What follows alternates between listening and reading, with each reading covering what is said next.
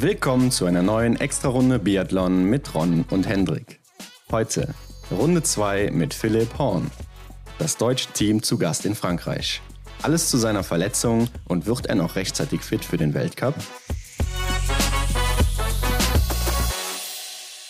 Diese Woche melden wir uns schon ein bisschen früher zurück, ne? Denn es gab ja eine Special-Episode von uns am Donnerstag.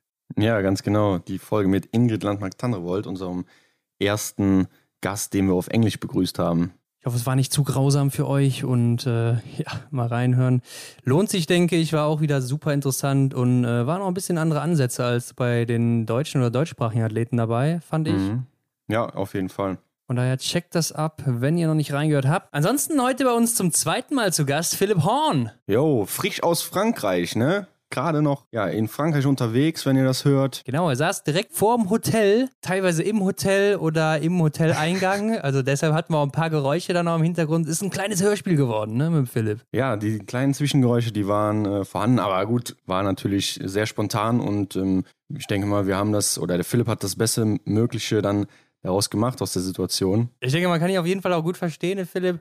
Und das ist auch das Wichtigste. Jo. Der hat sich ja verletzt, der Philipp, ne? Und deshalb haben wir uns auch gedacht, komm, reden wir mal drüber, was war überhaupt los mit dem Knie? Ja, wir wollten es genau wissen. Genau, das erzählt er uns hier. Ansonsten ist er nämlich zum Zeitpunkt der Aufnahme, letzte Woche war das, noch im Hotel von Marie Dorin-Abert unterwegs gewesen, ne? der ehemaligen Weltklasse-Biathletin. Ne? Also die hat auch schon einige Goldmedaillen gewonnen und war auch im Weltcup immer sehr, sehr erfolgreich. Also wird sicherlich der eine oder andere noch kennen. Ja, richtig. Ich finde die Idee von ihr auch recht gut, muss ich sagen. Ähm, mit ihrem Mann zusammen und ich glaube mit einem Langlaufkollegen haben sie sich da ja eine Art Trainingscamp quasi schon aufgebaut, ne? Für Biathleten, für Leistungssportler. Ja. Und äh, ja, da fühlt sich die deutsche Mannschaft, glaube ich, ziemlich wohl. Ja, da haben unter anderem auch Martin Foucault oder Emilien Jacquelin ihre Vorbereitung schon durchgezogen, ja. wie Philipp uns gesagt hat. Und man kennt das ja vielleicht auch selber so aus dem Urlaub oder aus den Hotels, dass da meistens ja die Fitnessräume spärlich ausgestattet sind. Ne? Also mhm. Also wenn da ein Laufband drin steht, dann kann man schon glücklich sein. Und äh, von Hanteln mal ganz zu schweigen, das kennen die, glaube ich, gar nicht. Aber das wird hier mit Sicherheit anders sein, denn dieses Hotel ist natürlich für Athleten, ja, die, denke ich mal, konzipiert. Ne? Das ist darauf ausgelegt. Ganz klar. Die wissen genau, was ihnen damals gefehlt hat und vielleicht haben sie das dann auch noch äh, behoben oder jetzt dann in ihrem Konzept mit eingebaut. Und ich denke, da kann man eine richtig gute Vorbereitung machen. Was kann man sonst sagen? Kaiser Meckereien, da gibt es auch eine kleine Neuigkeit zu der Finnin. Die ist nämlich weiterhin im Biathlon aktiv. Ja, genau. Also Biathlon-Rentnerin ist sie ja im, in dem Sinne, dass sie nicht mehr aktiv ist, aber sie bleibt dem Biathlon-Sport erhalten. Hat jetzt eine neue Aufgabe gefunden und trainiert im Jugendbereich beziehungsweise trainiert den Jugendbereich. Ja, und ich glaube, da kann sie ordentlich Werte mitgeben. Ne? So als Trainerin, sie hat ja übertrieben viel Erfahrung gesammelt über die Jahre. Ich glaube, das ist schon eine gute Aufgabe für sie, oder? Was meinst du? Ja, denke ich auch. Also ich denke, in Finnland gab es bisher noch keine bessere Athletin als Kaiser Meckerein und wird es vielleicht auch so schnell nicht geben. Ne? Die ja. einzige, die mir jetzt noch einfällt, ist Mari Eder. Mhm. Aber die ist ja selber noch aktiv. Also ich glaube, dass Finnland da schon sehr von profitieren kann, wenn so eine Frau wie Kaiser Meckerein da einen Einfluss hat. Ja. Ähm, bin ich mal gespannt. Vielleicht werden wir sie ja auch irgendwann dann im Weltcup wieder an der Strecke sehen, mit dem Fernglas, hinterm Fernglas dann. genau. Und mal abwarten. Aber die Frau ist ja auch immer noch sehr aktiv, wie man auf Instagram zum Beispiel sehen kann. Also auch noch, ja, könnte man fast meinen, sie bereitet sich auf die nächste Saison vor. Aber ja, ich denke, das Kapitel ist dann doch beendet. Ja. Thema Deutsche Meisterschaft. Da ist jetzt der Ticketvorverkauf gestartet. Wir hoffen natürlich, dass es noch Tickets gibt, wenn wir hier oder wenn ihr hier die Folge hört. Ich glaube, Tickets gibt es unter www.altenberg.de. Einfach mal vorbeischauen, wer da Bock drauf hat. Sicher ja. lohnenswert. Ja, ist ja dies Jahr nur an einem Wochenende, hatten wir, glaube ich, schon mal in einer Folge erwähnt. Und ich meine auch, da haben wir schon mal drüber geredet, ja. Bin ich mal gespannt, ob dann im Endeffekt auch Zuschauer zugelassen werden. Ne? Hängt natürlich auch davon ab, wie sich die ganze Situation entwickelt. Aber ist ja auch schon immerhin in drei Wochen, wenn man das hier hört. Und dann äh, es schon fast los. Also es steht schon kurz vor der Tür und ich denke, dann wird es auch so bleiben, dass da einige Zuschauer erlaubt sind. Natürlich nicht so viele wie sonst und äh, alles auch ein bisschen verkleinert. Ja. Aber auf jeden Fall, Stand jetzt können Tickets erworben werden und man kann live vor Ort zugucken. Und genau. wo man auch noch live vor Ort zugucken kann, ist das City Biathlon in Wiesbaden. Es findet statt, ne? also offiziell am 27. September. Ja. Da sind auch wieder renommierte Namen am Start. Also hätte ich gar nicht gedacht bei der Corona-Krise, dass da doch so stark Athleten dabei sind.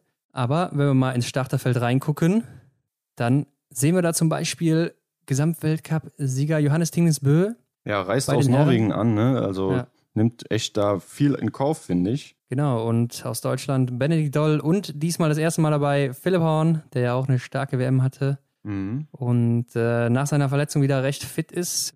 Ansonsten auch der Gesamtweltcup-Dritte, Quentin Fillon-Maillet war auch im letzten Jahr dabei, ne? Ja. Genau wie Lukas Hofer und Jakofak, Dimitri Pidruschny und Julian Eberhardt. Genau, also drei von acht Athleten sehen wir aus dem letzten Jahr erneut im Wiesbadener Stadion sozusagen, das da angelegt wird. Wie sieht es bei den Damen aus? Gesamtweltcup-Siegerin Dorothea Viera lässt es sich natürlich auch nicht nehmen zu starten. Mega cool. Ja, genau. Die Italienerin wird wahrscheinlich einige Fans anlocken, genauso wie Vanessa Hinz, Caroline Horschler aus Deutschland ja. und aus Norwegen. Ich glaube, das erste Mal dabei Ingrid Landmark-Tandrevold. Ja, ich meine auch. Mhm. Genauso wie Julia Simon, Monika Heunig, die war letztes Jahr am Start und hat auch, glaube ich, gewonnen, ne? Ja, ich meine auch, sie war ziemlich äh, stabil da unterwegs, äh, was die ja. Leistungen angeht. Ich glaube, ja. Mhm. Genauso wie Ekaterina Jolova-Perscht war auch im letzten Jahr dabei, die Russin. Ja. Und das erste Mal dabei Lena Hecki aus der Schweiz. Hatten wir ja auch schon zu Gast hier im Podcast. Ja, richtig. Ja, also ich denke, wenn man da Zuschauer ist, sieht man bestimmt ein tolles Rennen, sowohl bei den Herren als auch bei den Damen. Ja, ich denke auch. Auf jeden Fall starke Starter hier am Start. Also Mhm. Spannung ist geboten und ist ja auch immer ein ziemlich schnelles, risikoreiches Rennen, ne? Ja. Wir haben es letztes Jahr sogar äh, selber mitverfolgt, ne? da live dabei ja. zu sein, ist wirklich eine coole Atmosphäre da. Die Strecke ist ziemlich cool angelegt. Genau. Und als kleiner Tipp, je nachdem, wie die Wetterlage da ist, sollte man eine Kappe mitnehmen und sich gut eincremen, oder? Da haben wir so ein bisschen Aber die, die Sonne Waldweg, kann ich dir sagen. Das war der Sonnenbrand meines Lebens und äh, Davon hatte ich auch drei Monate später noch was. Aber ich würde sagen, damit sind wir durch mit den News für diese Woche und springen einfach mal rein in das Interview mit dem Philipp. Genau, machen wir so. Wir wünschen wie immer viel Spaß dabei. Ja, heute zum zweiten Mal bei uns zu Gast Philipp Horn. Hey Philipp. Hallo, ich grüße euch. Hi. ich glaube, vorstellen brauchst du dich an der Stelle nicht mehr. Wie gesagt, du warst ja schon mal bei uns zu Gast und wer jetzt sich fragt, Wer ist denn der Philipp? Ähm, der hört einfach mal in die erste Folge rein, denn da ist, glaube ich, so ziemlich jede Frage beantwortet worden. Und genau. ja, Philipp, die Saison ist noch nicht gestartet und du sorgst direkt für die erste große Schlagzeile aus dem deutschen Team. Aber bevor wir uns darauf konzentrieren, äh, erzähl doch mal, wie lief es bis dahin äh, in der Vorbereitung? Also bis dahin, bis zu der Verletzung meint ihr wahrscheinlich? Ja, richtig. Ja, ja also bis dahin lief es eigentlich perfekt klar, wir konnten jetzt, ähm, jetzt nicht alles so machen wie gewohnt. Wir hatten im April halt keinen Urlaub, was ein bisschen schade war. Aber sonst konnte ich ganz normal äh, im Mai mein Training starten und mit der Trainingsgruppe war es am Anfang natürlich auch ein bisschen speziell, aber das hat sich dann relativ schnell ergeben und ähm, ja, eigentlich lief es richtig gut. Wir haben echt gut trainiert bis dahin. Ich konnte gut am Schießen arbeiten, also ich war eigentlich echt zufrieden. Mhm. Ja, und wir haben uns ja auch das letzte Mal, glaube ich, im April gesprochen und du hast schon gesagt, ihr hattet da Urlaub oder frei, wie auch immer das ja, euch nennt. Genau. Und wie kommt man eigentlich nach so einem April wieder zurück ins Training? Das ist ja ein ganzer Monat, wo man dann, sag ich mal, nur so ein bisschen aufs Rad steigt oder ein bisschen laufen geht, oder? Ja, schon. Ich muss sagen, ich habe jetzt auch nicht ganz die Füße stillhalten können. Eigentlich ja. ähm, wollte ich ja so ein bisschen eine Art Schneeverlängerung machen und in Norwegen hatte ich eine Hütte gebucht, wollte da schön langlaufen gehen, Skitouren gehen. Das wäre einfach richtig geil geworden und ja, dann ist man halt erstmal zu Hause und denkt sich, ja, was mache ich jetzt mit der ganzen Zeit? Und dann habe ich quasi auch meine freie Phase so ein bisschen nach vorne verschoben gehabt, weil eben der letzte Weltcup mhm. dann schon Mitte März vorbei war. Ja, und dadurch bin ich dann eigentlich relativ viel schon im April Rad gefahren, weil ich einfach Bock hatte, weil ich einfach motiviert war. Und ja, also ich glaube, geschadet hat es nicht. Und das waren jetzt nicht ähm, so, so typische Trainingsfahrten, sondern ich habe mich da auch mal mit Kumpels getroffen, mal einen Kaffee trinken gewesen ja. oder sowas. Einfach auch so ein bisschen Genussausfahrten, würde ich mal sagen. Kann man denn in der Zeit eigentlich so seinen Leistungsstand halten, den man ja Ende der letzten Saison dann hatte? Oder äh, ist man dann erstmal wieder, wenn das Training anfängt, zwei Wochen hinten dran oder so oder einen Monat? Und braucht erst wieder eine Zeit, um reinzukommen. Ja, also natürlich könnte man den Leistungsstand halten, aber das ist ja gar nicht Sinn und Zweck. Wir haben ja quasi so eine ja. Periodisierung über das ganze Jahr und da ist auch gewollt, ja. dass man einfach in der Urlaubszeit auch ja das Leistungsvermögen etwas abbaut, sodass man dann einfach mhm. den neuen Aufbau wieder, wieder starten kann und aus der Erholung dann wieder neu beginnen kann. Deswegen, ja, man wird sicherlich etwas schlechter in der Zeit, aber ist auch gewollt. Mhm. Ja, wenn du von Periodisierung sprichst, dann äh, kann ich mir vorstellen, ist es wahrscheinlich auch so zugeschnitten, dass ihr dann wahrscheinlich so Richtung Weltmeisterschaft immer in Höchstform sein wollt, oder? Ja, auf jeden Fall. Also das ist immer das Ziel. Natürlich ja. äh, klappt das nicht bei jedem und, und, es klappt auch nicht jedes Jahr, aber bei mir war es eigentlich jetzt meistens so, dass es ganz gut hingehauen hat. Natürlich hört man auch so selber in seinen Körper rein und weiß so ein bisschen, okay, jetzt bin ich gerade ganz schön am Limit, jetzt brauche ich vielleicht mal wieder ein bisschen ein paar lockere Einheiten, aber auf der anderen Seite braucht man da auch ein gewisses Vertrauen gegenüber der Trainer. Ähm, mhm. Ich meine, die machen das schon lange und die haben schon einige Top-Athleten in, in Form gebracht, wenn es drauf ankam und da muss man auch einfach so ein bisschen auf, auf die Erfahrung vertrauen und ich muss sagen, ich wurde bis jetzt auch nicht enttäuscht. Also ich bin mit den Plänen, die wir jetzt gefahren haben, eigentlich immer ganz gut hingekommen und konnte meistens dann auch meine Bestleistung abrufen. Ja, ja. ja, läuferisch ging ja einiges bei dir in der letzten Saison auf jeden Fall.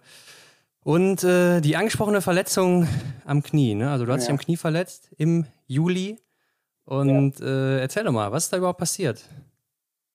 Ja, es war ehrlich gesagt auch zu vermeiden. Es war jetzt mehr oder weniger auch eine blöde Aktion. Ich war mit einem guten Kumpel unterwegs. Wir haben so ein bisschen dann noch Sport gemacht. So, der, der macht immer gerne in Richtung CrossFit.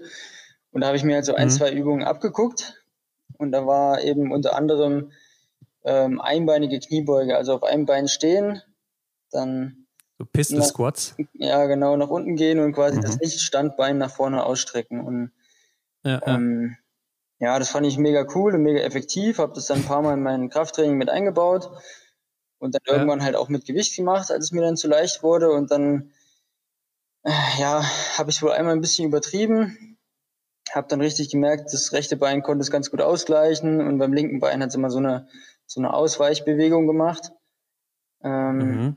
Ja, da habe ich mir jetzt erstmal nichts dabei gedacht, weil ich hatte noch nie irgendwas am Knie. Ich, ja, weiß ich nicht, vielleicht so ein bisschen leichtsinnig gewesen. Ich habe dann einfach weitergemacht und das Krafttraining so durchgezogen und dann ähm, am Abend habe ich schon gemerkt, okay, pff, da zwickt es gerade ganz schön, da irgendwas tut da weh. Dann war ich halt bei der Physio gleich und da haben wir, ja, also wir haben schon festgestellt, es könnte der Meniskus sein, aber es wurde dann relativ schnell besser. Und deswegen haben wir gesagt, eigentlich mhm. Meniskus, falls da was kaputt wäre, das, das heilt ja nicht so schnell. Ähm, also war es wahrscheinlich irgendwas anderes. Und dann war ich eben relativ lange in Behandlung und jeden Tag bei der Physio. Und es ging dann ganz gut. Und dann haben wir eben unsere Testwoche gehabt, quasi im Ende Juni. Und da habe ich den Radanstieg mitgemacht. Und war auch eigentlich kein Problem. Also ich habe währenddessen auch keine Schmerzen gehabt oder so. Und danach habe ich gedacht, das kann jetzt nicht sein. Irgendwas ist da kaputt. Also ich konnte wirklich, ich konnte gar nicht mehr gehen. Es hat wirklich richtig wehgetan. Und ja, mhm. da habe ich gesagt, okay, ich muss jetzt definitiv zum Arzt, das wird sonst nichts. Und ja, dann war ich am gleichen Tag äh, noch beim Arzt. Wir haben dann auch am gleichen Tag noch MRT-Termin bekommen und konnte ich gleich MRT machen. Bin dann am gleichen Tag auch noch zu einem anderen Arzt, der Kniespezialist ist in Erfurt. Und ähm, ja, der hat dann zu mir gesagt, man könnte es therapieren, aber es ist halt ein kleiner Riss im Meniskus und, und das heilt einfach nicht. Also du wirst immer wieder Probleme haben damit. Ja, und dann haben wir gesagt, gut, dann gibt es eigentlich nur eine Möglichkeit, müssen wir operieren und dann wird dieser Riss quasi, ja, werden die Überreste weggeschabt und das so ein bisschen geglättet, sodass es eben keine Probleme mehr machen kann.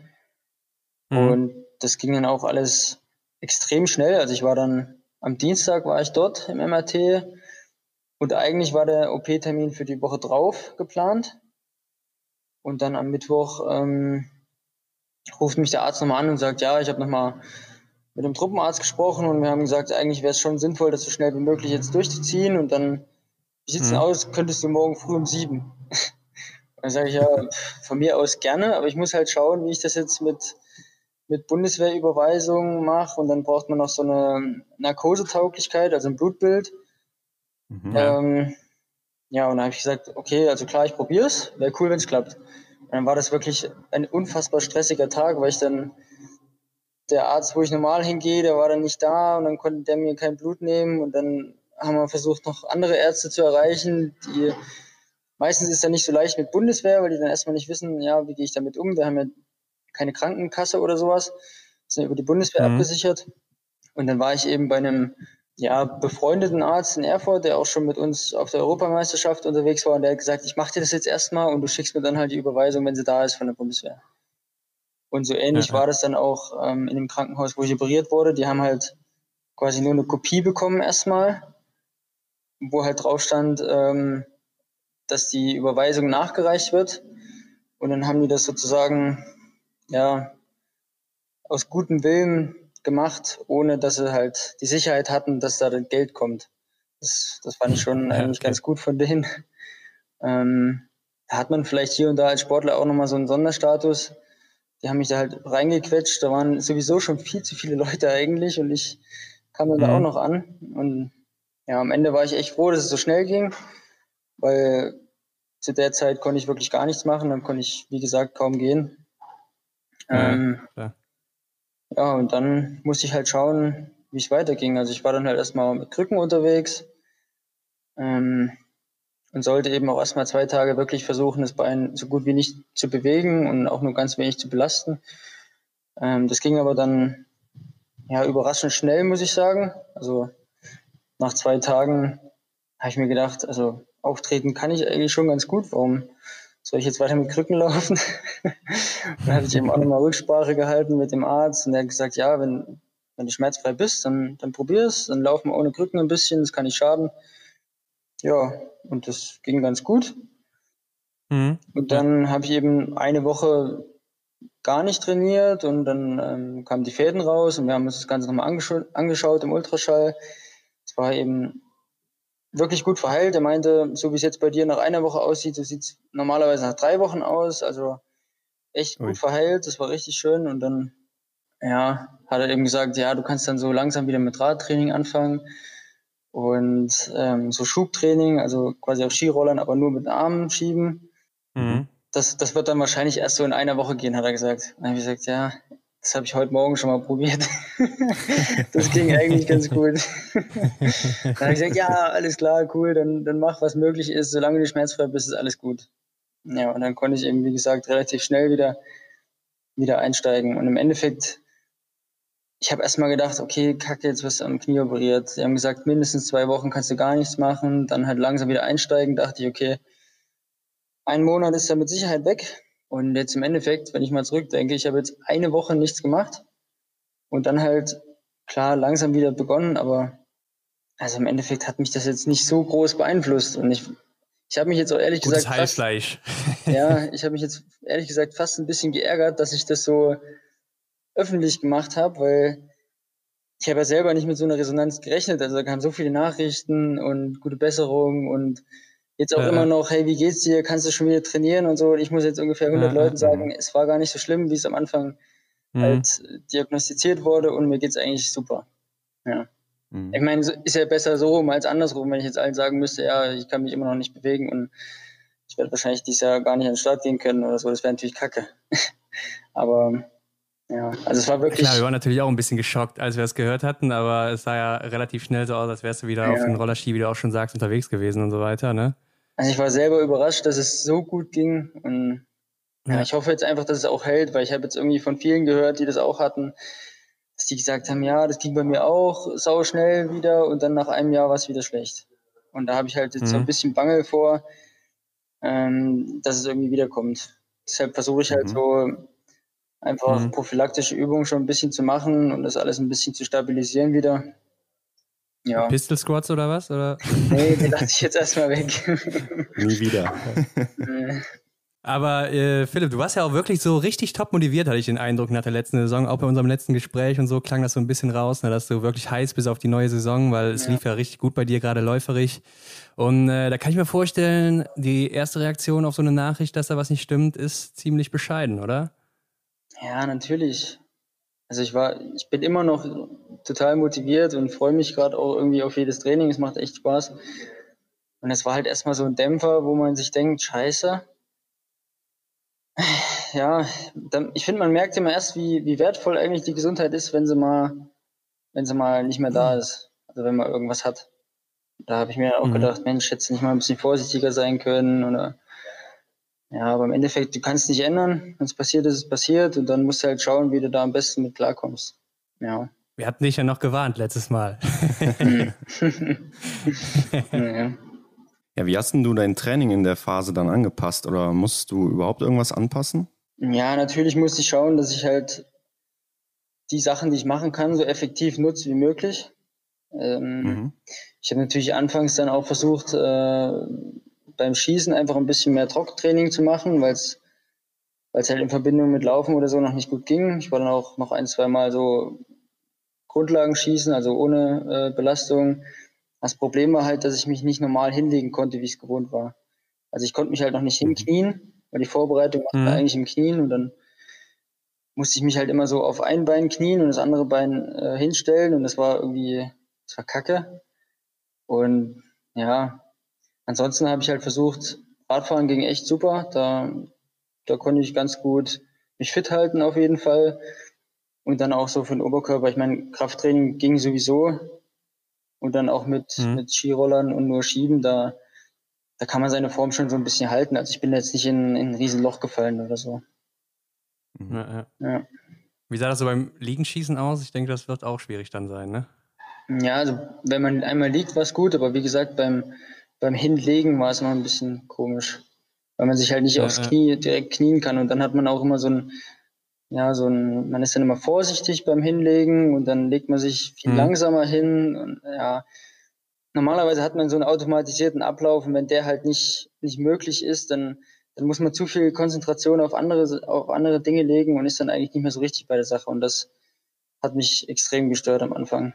Aber es ging schon, weil du hast ja auch äh, gesagt, dass deine Schwäche ja das Liegenschießen ist. Ne? Also ja, auf jeden Fall. Ich habe dann konntest schon was machen. Halt, halt versucht, andere Sachen irgendwie ähm, ja. ja. mehr zu machen. Zum Beispiel mit dem Laserschießen, wenn man, da liegt man halt einmal und dann versucht ja. man halt verschiedene Übungen zu machen. Ähm, und halt weniger die Abläufe, also nicht irgendwie erster Schuss trainieren oder sowas, das ging halt nicht, sondern beim Grundlagenschießen mhm. bin ich halt zwischen den Serien auch mal liegen geblieben, was man sonst normal nicht macht. Ja. Ja, es ist gerade schon ein bisschen durchgedrungen. Ähm, das Ganze hat dich jetzt gar nicht so sehr in der Vorbereitung auf nächste Saison zurückgeworfen. Aber du warst ja in Martell nicht dabei, ne, im Trainingslager. Mhm. Ja, das war eben ganz kurz nach der OP. Also da, mhm. da wurde ich in der Woche operiert, als der Lehrgang losging. Deswegen war es nicht möglich, damit zu fahren.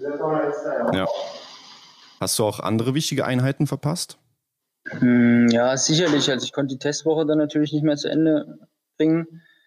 Ähm, ich habe mhm. den Radanstieg mitgemacht. Die anderen Jungs aus Oberhof haben mhm. dann noch ähm, Crossanstieg gemacht, also zu Fuß ähm, und einen Krafttest. Mhm. Und Schießtests, die konnte ich eben nicht mitmachen. Gut, war jetzt auch kein Weltuntergang für mich. Ja. ja. Wie sah das jetzt so Reha-mäßig bei dir aus? Musstest du da irgendwas Besonderes beachten? Hast du da besonders viel vielleicht auch mit Physiotherapeuten zusammengearbeitet? Weil ich kann mir vorstellen, du als Profisportler, da sieht so eine Reha vielleicht auch ein bisschen anders aus als jetzt beim äh, Hobbysportler, ne? Ja, also ich habe jetzt keine typische Reha gemacht in dem Sinne, dass ich da ja. irgendwie früh und abends meine Übungen mache oder, oder zur Reha war, sondern ich habe ja mein Oberhof sowieso einen Physiotherapeuten in der Kaserne. Da hatte ich eben täglich meinen Termin.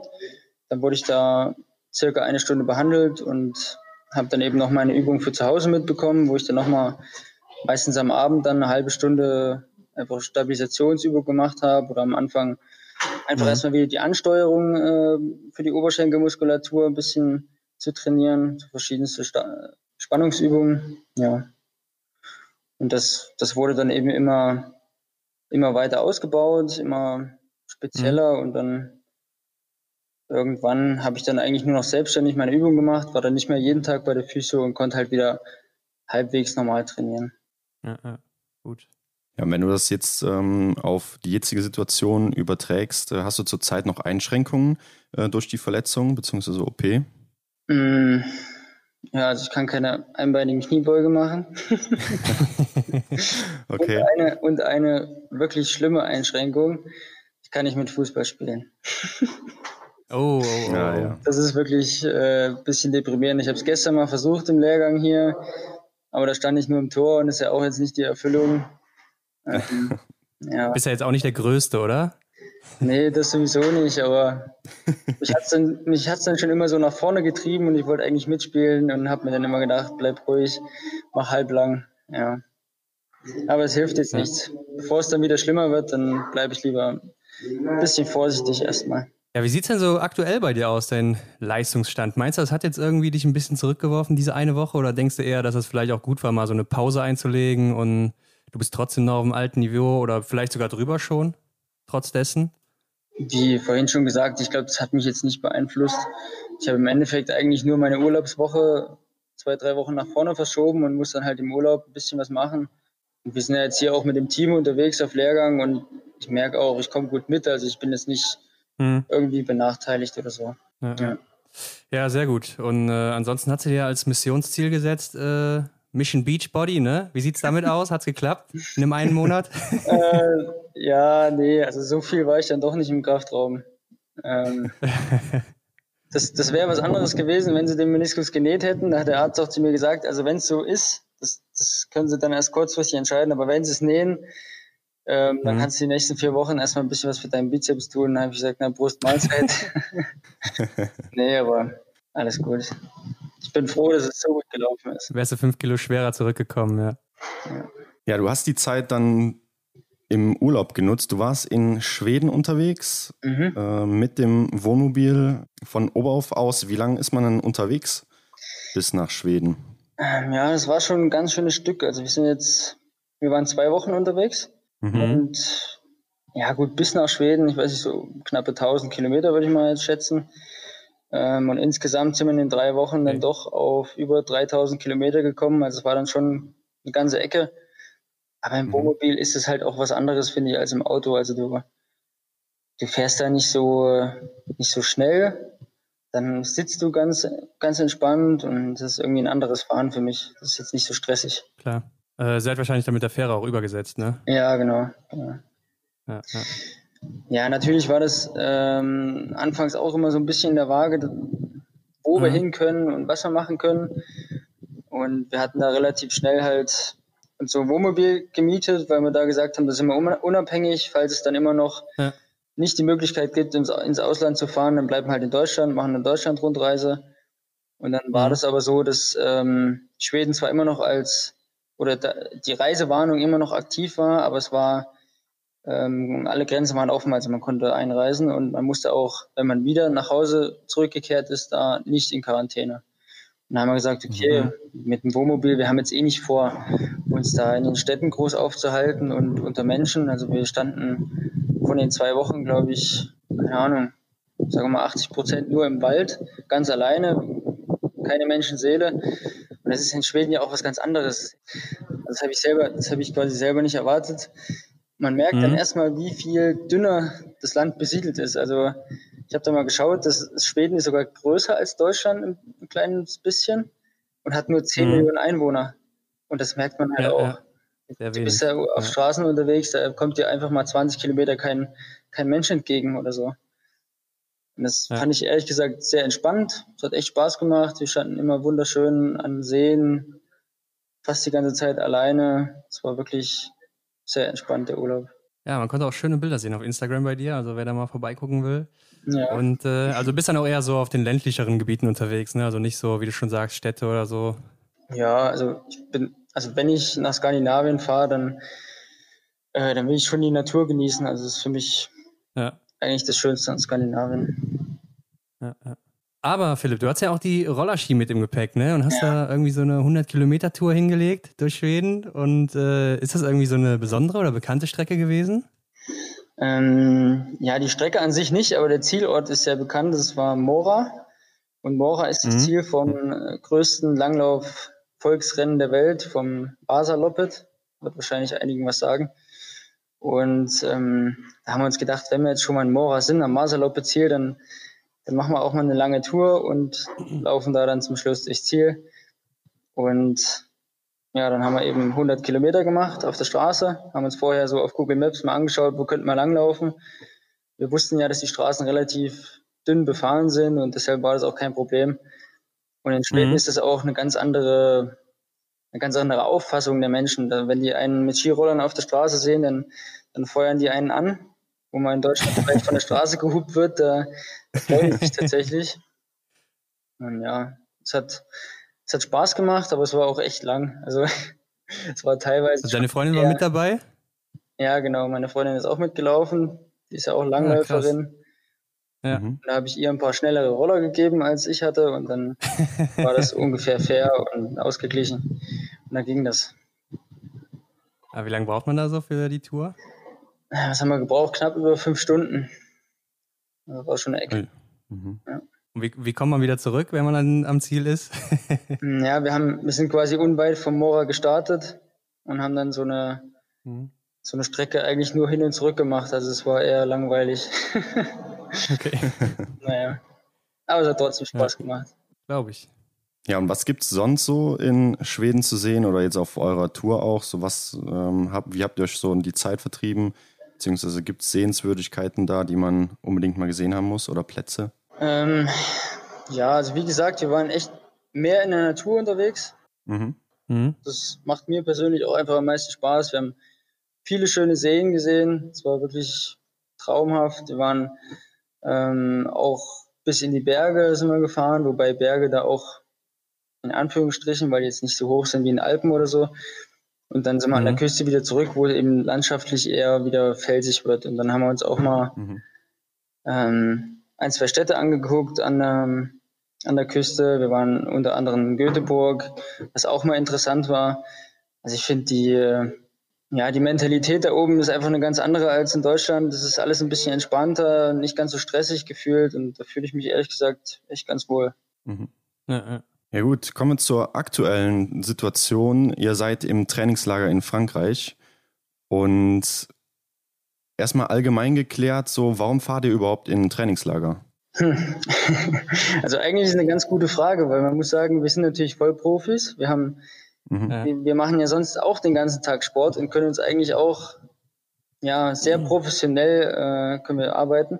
Aber meiner Meinung nach ist so ein Trainingslager dann immer noch mal so eine Schippe drauf. Nicht nur von mhm. der Trainingsintensität, vom Trainingsumfang her, sondern gerade bei uns, was das Schießen angeht, auch von der Konzentration. Also für mich fällt es im, im, Trainingslager oder auch auf Wettkampf äh, deutlich leichter, fokussiert zu sein.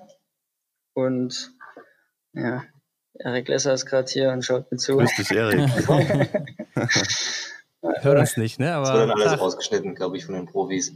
Kollege, nee, es bleibt drin. Ja, so nee, wir sind live. Bleibt es drin. ja, also wie gesagt, ich finde die, die Qualität mhm. ist dann einfach nochmal eine andere. Und das hört sich jetzt für den ja. einen vielleicht erstmal komisch an. Warum verbrennen die da so viel Geld und fahren irgendwo sonst wohin? Aber das ist schon, wenn man sich auf einem relativ hohen Niveau bewegt, da geht es einfach um jedes Zehntel Prozent. Mhm. Und da merkt man so ein Trainingslager einfach schon.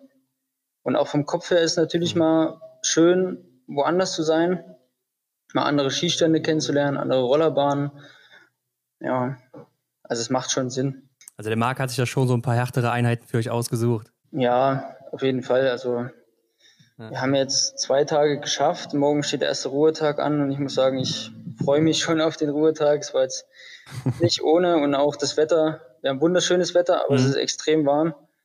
Und das merkt man eben auch. Das, das zehrt nochmal zusätzlich. Ja, klar. Ja.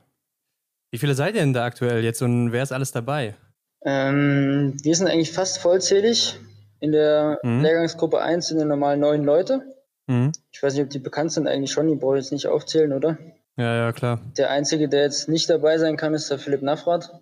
Ah, okay, ja. Ähm, ansonsten alle dabei, alle wohl auf und ja, Stimmung ist gut. Ich denke, wir haben alle Spaß am Training und auch die Unterkunft, wo ja. wir hier untergebracht sind, ist wirklich sehr, sehr gut. Wir wurden äh, bei Marie Durand Albert. Die wird euch vielleicht auch was sagen. Ah, okay. Ah, ja. Ja, klar. das ist echt cool. Ähm, die hat hier mit, mit ihrem Mann und einem anderen ehemaligen Langläufer ein Hotel. Mhm. Und ich muss sagen, wir fühlen uns hier alle sehr wohl. Super Essen, super freundlich alle. Und man merkt eben auch, dass die selber mal Leistungssport gemacht haben. Das ist alles ein bisschen ähm, ja, sportlerfreundlich. Ja. Wir haben zum Beispiel mhm. einen super ausgerüsteten Kraftraum. Wir haben ein Kältebecken, was bei den Temperaturen echt mhm. geil ist, wenn man nach dem Training dann die Beine nochmal ins eiskalte Wasser halten kann. Ja, ja. ja, und wir wohnen eben nicht weit weg vom, vom Skistand, von der Rollerstrecke, was auch so ähm, organisatorisch einfach viel praktischer ja. ist. Also das heißt, der Benny konnte die Schürze zu Hause lassen und das Kochbuch und äh, die Welt versorgt. Ja. Äh, ich glaube, der ist auch mal ganz froh, wenn er bekocht wird. Ja, sehr schön. Wie ist denn aktuell die Zimmeraufteilung? Wir haben jetzt gerade Erik im Bild gesehen. Ja. Ähm, der wird sich ja mit Arndt wieder das Doppelzimmer, das bekannte Biathlon-Doppelzimmer vervollständigen. Ja, also. Du mit ähm, Lukas anscheinend dann, ne? Genau, ich bin mit Lukas Fratscher auf dem Zimmer. Wir kennen mhm. uns ja sowieso schon ewig lange und sehr mhm. gut und sind auch enge Freunde. Ähm, dann, wie ihr schon gesagt habt, Arndt und Erik. Die sind auch mhm. unzertrennlich, würde ich mal behaupten. ja. Hat nochmal Zeit für eine neue Folge, Doppelt, äh, ja, Doppelzimmer. Ja. ja, vielleicht wird die hier aufgenommen, denke ich mal schon. ähm, dann haben wir noch Benny und Simon. Die mhm. sind in der Besetzung auch meist im Winter unterwegs und der Johannes Kühn ist mit dem Roman Rees auf dem Zimmer. Naja. Also keiner alleine. Das, äh, nee. Ist ja dann schon mal gut, dass er Philipp fehlt, oder? Also Philipp Navrat. Ja, der musste eh immer alleine aufs Zimmer, weil der unfassbar laut schnarcht. Nicht die beste Eigenschaft. Ja. Mhm. Aus welchen Gründen habt ihr euch denn eigentlich für Frankreich entschieden? Gibt es da irgendeine Besonderheit? Das ist auch eine gute Frage. Habe ich mich auch gefragt vorgestern, als ich 1000 Kilometer mit dem Auto fahren musste. das war echt eine saulange Anreise. Ähm, aber wir haben einfach jetzt schon so viel Gutes von hier gehört. Das sind auch ähm, Nachwuchsteams aus Deutschland schon ein paar Mal hier gewesen, aus Baden-Württemberg. Ja. Die haben nur positiv geredet. Dann weiß man natürlich auch, Martin Foucault hat hier bis letztes Jahr trainiert, Emilien Chaclin. Oh, also es ist schon. Gutes Zeichen. Das ist auf jeden Fall ein gutes Zeichen, das stimmt. Und die Rollerbahn, muss ich sagen, ist auch echt geil. Also die ist einfach wunderschön angelegt, perfekter Asphalt. Und ja, das macht einfach Spaß hier. Und liegt wahrscheinlich auch ein bisschen höher, ne? Also ganz gute Vorbereitung wahrscheinlich für Pokeljuka. Ja, wobei es hält sich in Grenzen. Also wir sind ja, glaube ich, auf 1100 Metern oder so. Das ist jetzt ah, okay. ja. eigentlich nicht mal mittlere Höhe. Von daher würde ich jetzt sagen, mhm. das beeinflusst nicht groß. Ich habe gesagt, ja. das ist wie, als wenn ich auf dem Schneekopf übernachte in Thüringen. Fast. Habt ihr denn da auch einen äh, Schießstand auf der Rollerbahn? Ja, natürlich. Also das ist bei uns ja, eigentlich okay. Voraussetzung. Ohne Schießstand geht's nicht. Ja, Hätte mich auch gewundert. Ja. Dann gibt es bei jedem Trainingslager eigentlich auch so spezifische Trainingsziele für euch? Ja, eigentlich schon. Also jetzt ist ja schon eher so ein sehr spezifischer Lehrgang, wo wir eigentlich ziemlich viel auf der Rollerbahn mit Skirollern laufen in Verbindung mit Schießen. Mhm. Weil es mhm. einfach jetzt auch stark auf die deutsche Meisterschaft zugeht, wo das Komplextraining einfach eine hohe Wichtigkeit jetzt auch einnimmt. In den Lehrgängen mhm. im Frühjahr ist es halt eher so, dass man noch bisschen allgemeiner trainiert, mehr Grundlagenausdauer, dann vielleicht mal noch ein, zwei Bergtouren dazu, Fahrradfahren und so. Das machen wir zwar hier jetzt auch, aber eben zu einem viel kleineren Anteil. Ja. Also ja, ja gut. Und dann ist natürlich jedes Trainingslager auch, was wollte ich jetzt eigentlich sagen? äh, nee, die Frage war ja, ob, ob wir ein spezielles Trainingsziel haben. Und das haben wir definitiv. Ja, genau. Im Lehrgang ist es halt Komplextraining, Schießleistung verbessern. Ähm, ja. Ja, ja. Ja, und man sieht auf Instagram viel zur Zeit, dass ihr auf dem äh, Rad unterwegs seid. Und ähm, ja, wie lang sind denn so Strecken bei euch? So eine Tour? Ähm, ja, wir haben gestern eine echt wunderschöne Radtour gemacht hier. Die war mhm. 100 Kilometer lang, aber eben auch ein paar Höhenmeter dabei. Wir haben zwei Pässe Wie viele? Gesprungen. Das waren 2000 Höhenmeter. Mhm. Was jetzt, also es hielt sich noch in Grenzen, aber es war einfach auch eine wirklich schöne Tour zum Genießen. Und es ist ja auch nicht Sinn und Zweck, nach so einer Radtour völlig fertig zu sein bei uns, sondern das soll einfach nochmal so ein bisschen Grundlagenausdauertraining sein zwischen den vielen mhm. komplexen Rollereinheiten, die wir hier machen. Mhm. Wie lange seid ihr dann auf dem Rad unterwegs in Stunden? Ähm, gestern waren es, ich glaube, drei Stunden 45. Also okay, schon, ja. schon eine Weile. Ja. Mhm. Ja, da hat man so ein bisschen jetzt auch das, was wir sehen können, ihr Zuhörer natürlich nicht, aber man hat so ein bisschen das Gefühl, dass es so eine Klassenfahrtatmosphäre bei euch hat, wenn ihr da alle zusammen seid. Ähm, erzähl mal, was macht denn ihr so abends, wenn ihr die Einheiten absolviert habt und dann noch so ein bisschen Zeit ist? Ähm, ist ja schön, wenn es so rüberkommt. also manchmal fühlt man sich tatsächlich so ein bisschen wie in einem Ferienlager oder auf Klassenfahrt, aber es hat natürlich hier auch alles einen ernsten Hintergrund, aber mhm, man darf natürlich auch nie vergessen, äh, dass da Spaß auch mit dazu gehört. Also wir sind hier nicht von früh um sieben bis abends um sieben tot ernst, sondern wir haben auch Spaß bei dem, was wir machen. Wenn man hier zusammen beim Mittag sitzt oder so, da werden halt auch mal Späße gemacht und wir lachen. Das gehört einfach dazu. Mhm. Und ja, jetzt war es die letzten Tage so, dass wir abends eigentlich gar nicht so viel Zeit hatten, weil wir relativ spät erst trainiert haben. Wir haben dann erst 16.30 Uhr mit dem zweiten Training angefangen, weil es eben extrem heiß war hier.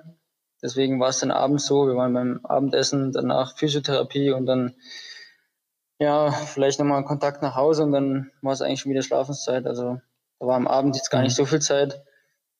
Ähm, aber wir haben uns auch schon ein paar Aktivitäten überlegt, die wir vielleicht morgen mal machen wollen zum Ruhetag.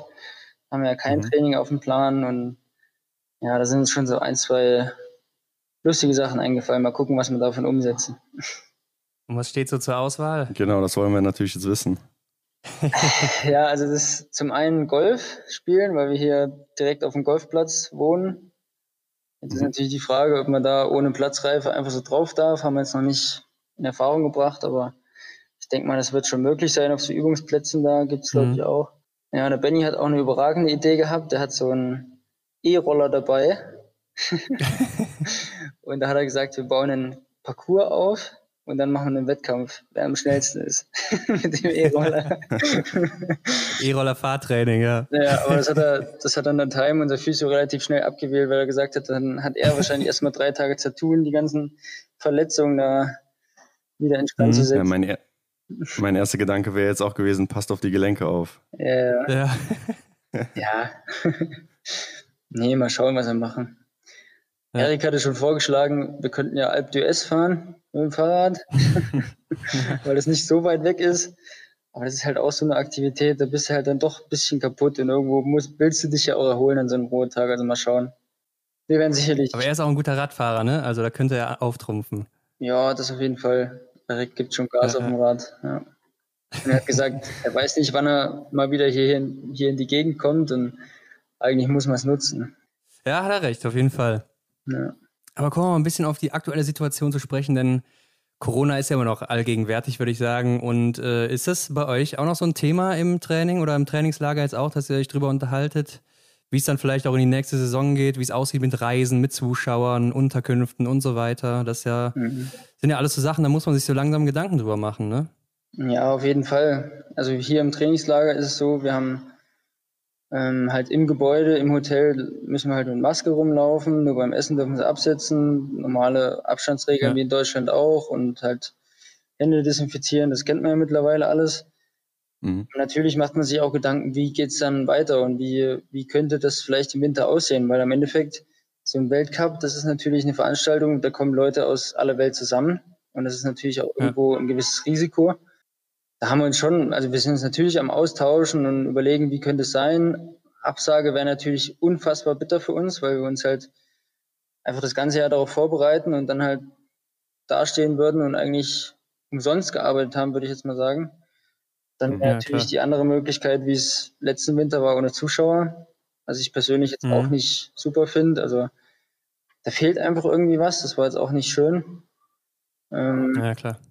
Und dann ist eben auch die Frage mit, mit den Athleten, weil ähm, wir kommen ja auch teilweise aus, ja, oder nicht nur teilweise, wir kommen aus der ganzen Welt und da sind unter anderem auch wahrscheinlich Risikogebiete dabei. Ähm, mhm. Ja, da haben wir zum Beispiel jetzt die Idee, Idee gehabt, wie wäre es denn, wenn halt vor jedem Wochenende dann aktuelle Tests gemacht werden oder sowas. Aber gut, wie das jetzt genau umzusetzen ist, weiß ich nicht.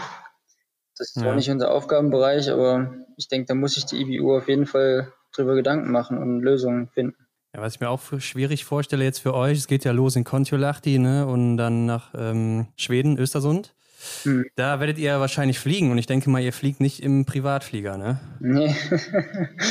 so, ja. so gut geht es uns dann auch nicht, ne? Ja, aber äh, die Italiener haben es gemacht, ne? Mit Dorothea Viera, glaube ich, ja, letztes gut, Jahr. Doro, die lebt da, glaube ich, einen anderen Lebensstandard als alle anderen Biathleten. Ja. Aber das kann gut sein. wir fliegen ganz normal, wie jeder andere auch, mhm. Economy und wie das dann genau ist, Ich weiß es ehrlich gesagt noch nicht. Ich denke mal schon, dass wir dann äh, auf jeden Fall Tests machen werden vor den Rennen oder vor den Reisen. Ja, ja. Ja. Ich bin, ich bin ehrlich gesagt selber gespannt, weil ich einfach auch nicht weiß, wie das alles laufen soll. Ja, ich kann mir vorstellen, wenn dann einer positiv getestet wird oder so, dann ist direkt das ganze Team raus oder Ja, wem auch immer er dann das Kontakt hatte. Problem, Ne? ja. Mhm. Wenn man Pech hatte, die Damen auch noch oder so. Ja, Ja, klar. Keine einfache Situation, auf jeden Fall. Ja. Philipp, wie sah es denn bei dir so aus in der Zwischenzeit? Hast du eigentlich jetzt in der Vorbereitung irgendwas umgestellt im Training, dass du sagst, da willst du dich mehr drauf fokussieren oder sonstige Sachen, die du da verändern wolltest oder verändert hast? Ja, auf jeden Fall. Also mein Liegendanschlag war für mich eigentlich so die größte Baustelle diesen Sommer oder dieses Mhm. Frühjahr. Und da habe ich auch verschiedenste Sachen ausprobiert gehabt. Ich habe auch unter anderem mit, mit unserem neuen Schießtrainer, dem Engelbert Klorz, gar nicht so einfach auszusprechen, Ja. mit dem Engel, sagen wir mal so, ähm, habe ich zusammengearbeitet und habe da auch einiges umgestellt. Ähm, es war Mhm. auch am Anfang nicht ganz leicht für mich, weil es einfach auch viele neue Sachen waren, an die ich mich erstmal gewöhnen musste.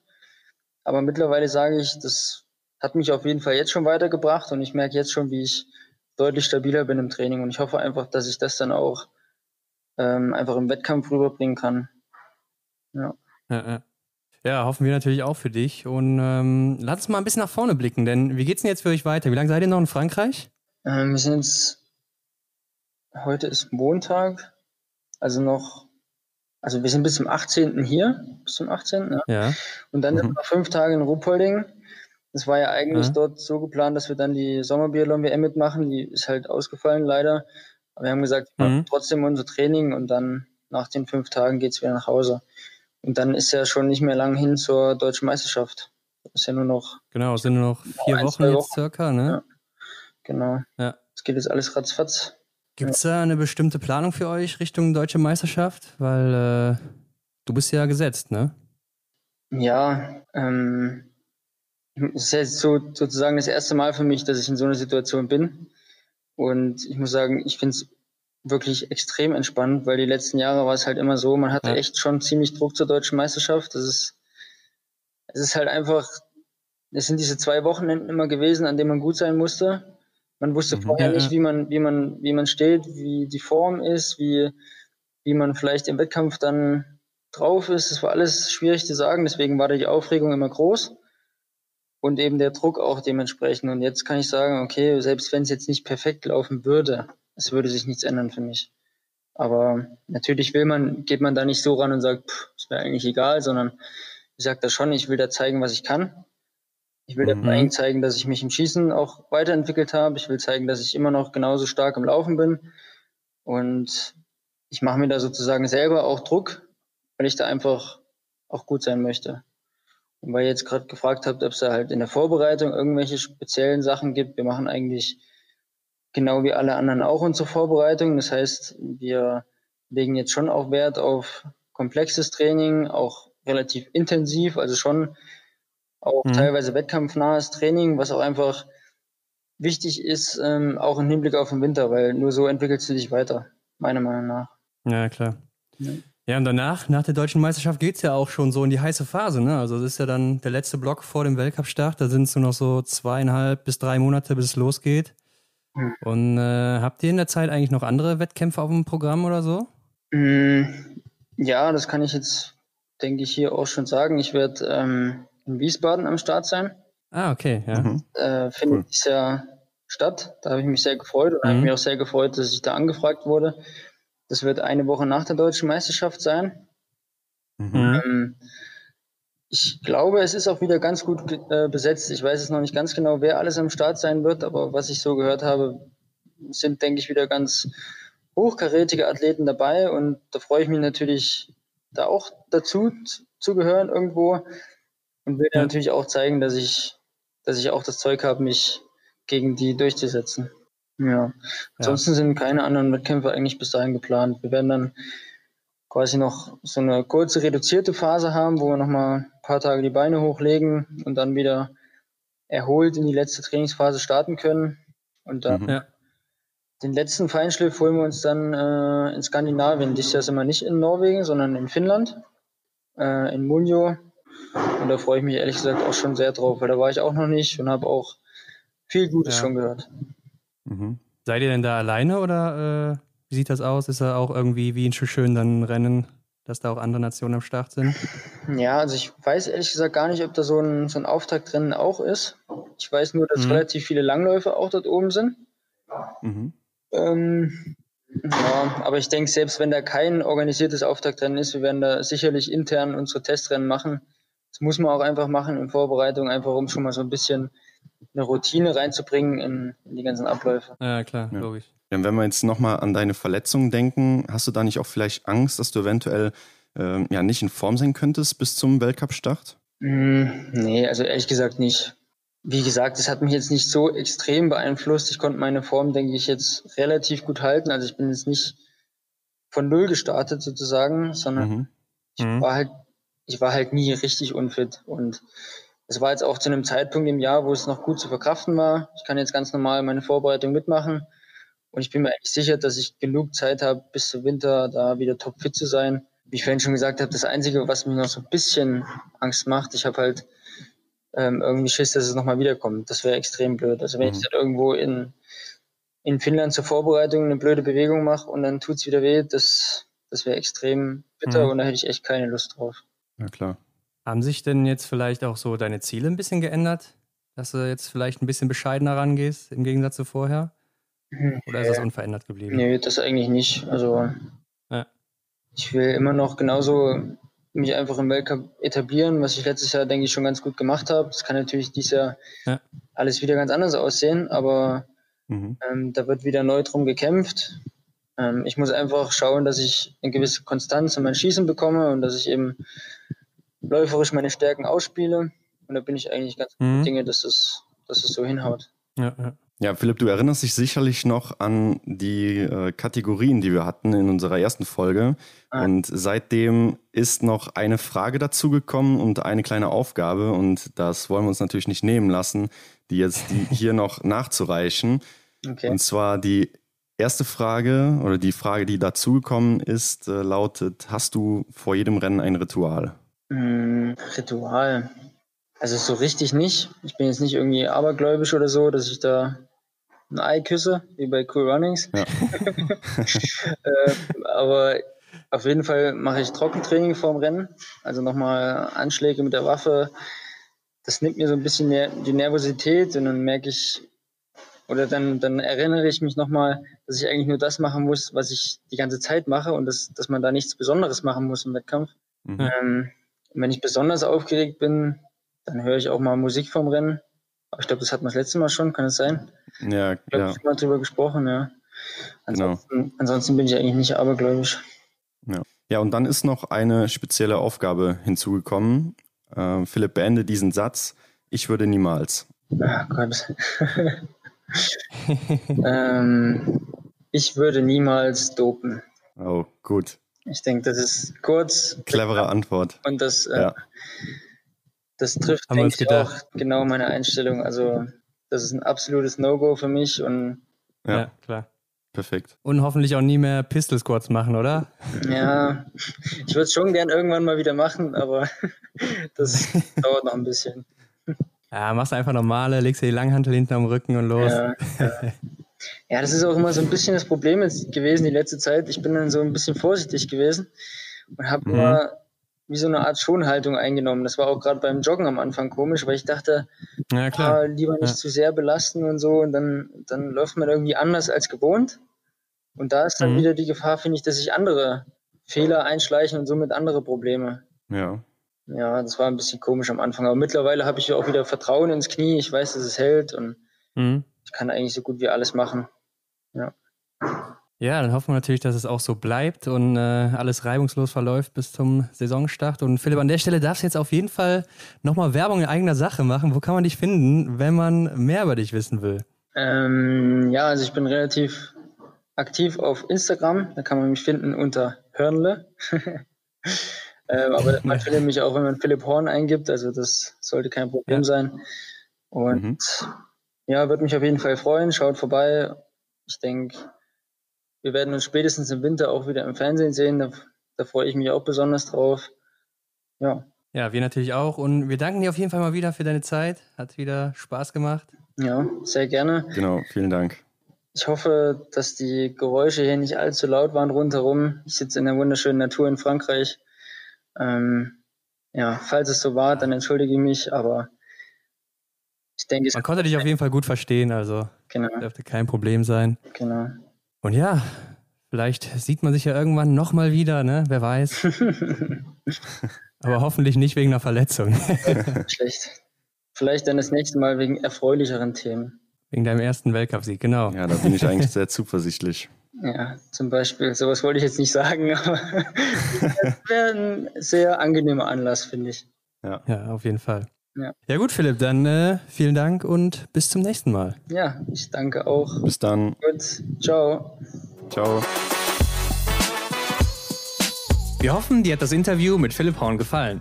Wenn du mehr über Philipp erfahren willst, dann folge ihm auf Instagram oder Facebook und begleite ihn auf seinem Weg zum ersten Weltcup-Podest. Ansonsten folge uns und teile die Episode mit deinen Freunden. Damit hilfst du uns sehr. Schau auch auf unserem Instagram-Kanal vorbei. Alle Links findest du wie immer in den Show Notes. Vielen Dank und bis nächste Woche.